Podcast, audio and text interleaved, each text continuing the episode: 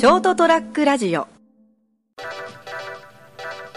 えー、成田屋デリリウム2021年7月8日エピソード308お届けするのは菅お前の脳みそには雨でも降ってんのか？っていうやつが日本のショーやってる土砂降り感の本日。えー、本当もうオリンピックやめとけ。成田です。なんか例えがいまいちよくわからなくて滑った感満載だったら 池です。一応ですねあの脳みそとブレインのレインをかけてるんですよ。ああそうですか。はい、それとこう最近の土砂降りの日本でね、まあ、あのどうなんだろうっていうのとあのすっげえなこいつ。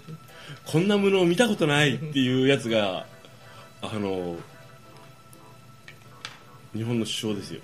っていうのを表すために言いました。悪口ではありません僕の、えー主観的に基づく あの批判です。まあ大体悪口って主観的なところで発生してると思うんですけど。ね。悪口言っていいじゃん。だって俺一般だもん。まあ一般の国民だもん。ダメダメとは言ってないけど。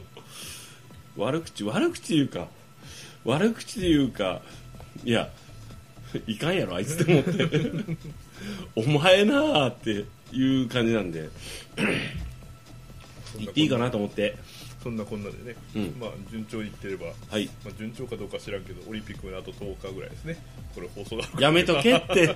もうえもう俺本当興味ないから分かんないけどオリンピックいつからいつからやる予定なの？21か22ぐらいです確か。8月？7月。マジで？はい。だからもう中止はないです。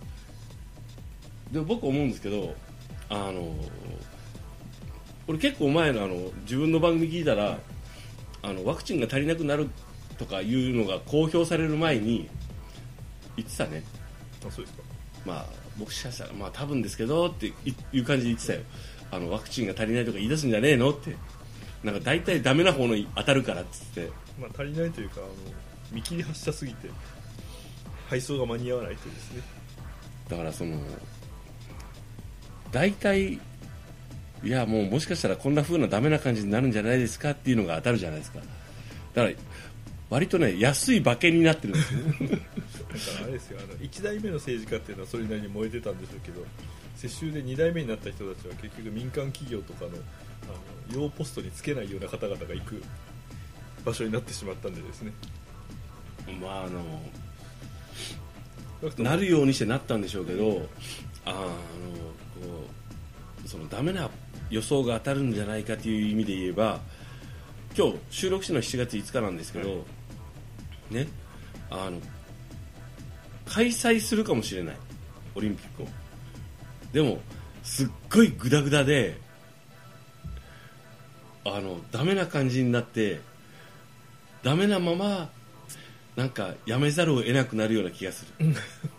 でなおかつやめざるを得なくなってやめていや別に俺間違ってなかったしとかいうことをなんかあのこの国のトップとかそういう責任者っぽい人がたくさんの人が発言して最終的にいろんな人が巻き添えを食うような気が嫌な予感しかしない。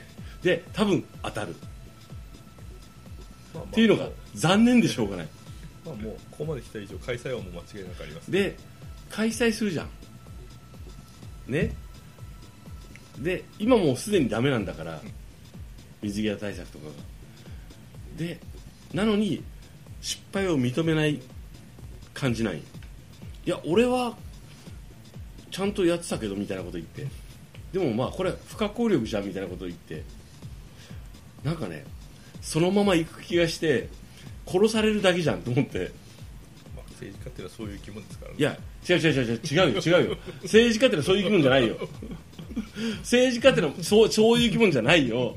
違うよ政治家ってのはもっと高潔で責任を取る生き物なんよ。まあ、それはもう昔いたタイプ。違う違う違う。じゃなくて本来は本来は本来はであり定義としては。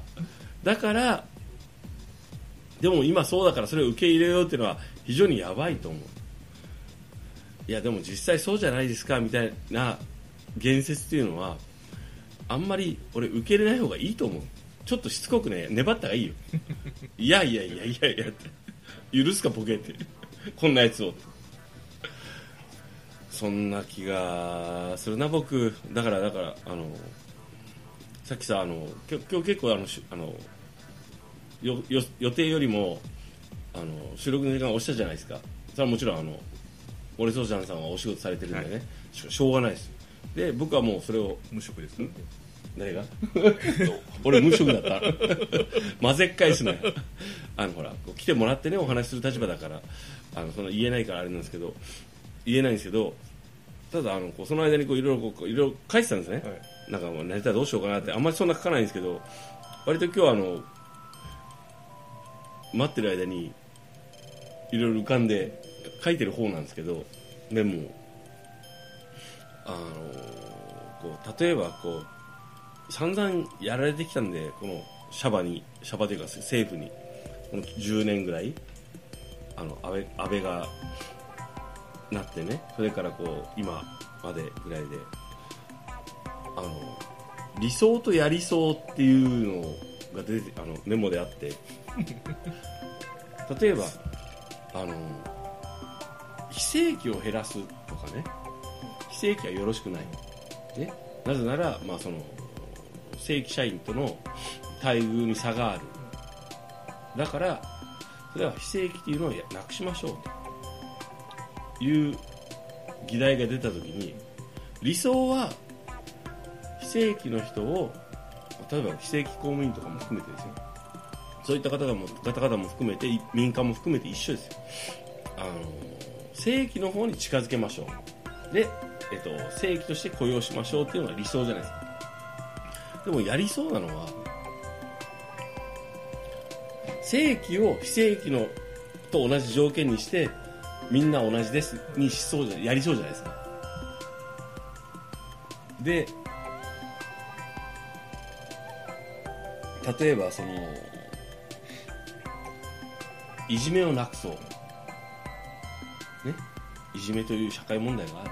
いじめっておかしい、今いじめという言い方自体もちょっとおかしいんですけどあの暴力行為だったりあの恫喝行為だったりこの犯罪だと思うんですけどなくそうという時に あのむしろその被害者の声をなくしてこれはいじめではありません。ということにしていじめがゼロになりましたって言いそうでしまあまあね。昔からの方法ですよね。ょ、うん、であの新型コロナウイルスによる被害者、まあ、被害者というかその感染してねその後遺症が残った方も含めて死者も含めてそれをなくそうとか少なくしようとか被害者を減らそうとかいう時にえっとじゃあ検査数を減らそうとかね。もともそのそのそもともとのねとかいやまああのもしかしたらそれで死んだかもしれないけどそれは分かんないなとかいうことにしてす数を減らそうとする。被害者そのその死亡者数なり感染者数やりそうでしょ。まあ実際やってるんじゃないですか。まあまあやってるよ。実際やってるしやってるんよ。もうね嫌な予感しかしないよだからまあ、あれですよ。僕らがあのミスした時にまずどうやってこれを全力でバレないようにするかと一緒ですよ。頭をフル回転させて。僕はえっとですねそれをやめました。最近もうちょっと高度なテクニックを身はいはいにつけてですね、はいはい隠さずにうん。発覚しない方はどうすればいいかを考えるんですよ。うん。つまりあのバレた時にうん。隠してませんよっていう状況を作る、うん。でもバレにくいようにはするとかですね、うんうん。最近やるな俺とか思って それは民間企業におけるあの中間管理職のあの淡いテクニックだとして あのまあでも結局あの昨日もそういうヒヤヒヤリハット事件があったんですけど、うん。あダメだと思ってすぐ上司に夜中に電話してうん。ややっちゃいましたっつって。とうん。りあえずみんなにごめんなさいメール送っときましたんであそれでいいよって言われて。僕ですねあの若干どうかなと思うけどもうとにかく全部報告するんですよこういうことがありました。事実をとにかく報告するんですよ。で今こうですって。であのその僕だって立場は中間管理職ですし その生活におけるこのこれぐらいの収入とか立場欲しい。維持したいと思うけどでもまあ絶対バレるなと思って。だからもうあの全部報告することにしてるんですよ。今こういうことがあってこうなってますでこれはなぜこうなったかというとこうですで今こうですで今からこうしますでこれこれとこれここに連絡しましたって。まああのさすがにちょっと嫌がられるんですけどでも事実を報告しないと対策も打てないしその後に矛盾が出るじゃないですか。まあ、でも多分あのそうやって報告すること自体はいいことのはずなんでですね、うん。多分嫌がられてるのは人間性の方だと思いますよ、そうなんですよ。なんでちょいちょい俺をけなすの？まあでもどっちにしろ俺そんなねあのまかないないもんそんな嘘まで。そんな責任取る気ないもんそんな。嘘嘘の責任取るのはめんどくせえからもちろん全力で防ぎ防い防いだりそういうことが起きないようにその事故とかにならないように不具合があっても事故にしないっていうのは僕の心情なんで不具合は起きるんよ。思ってますねなんかこうなんつうのこう水が漏れたりね。なんか漏電したりとかね。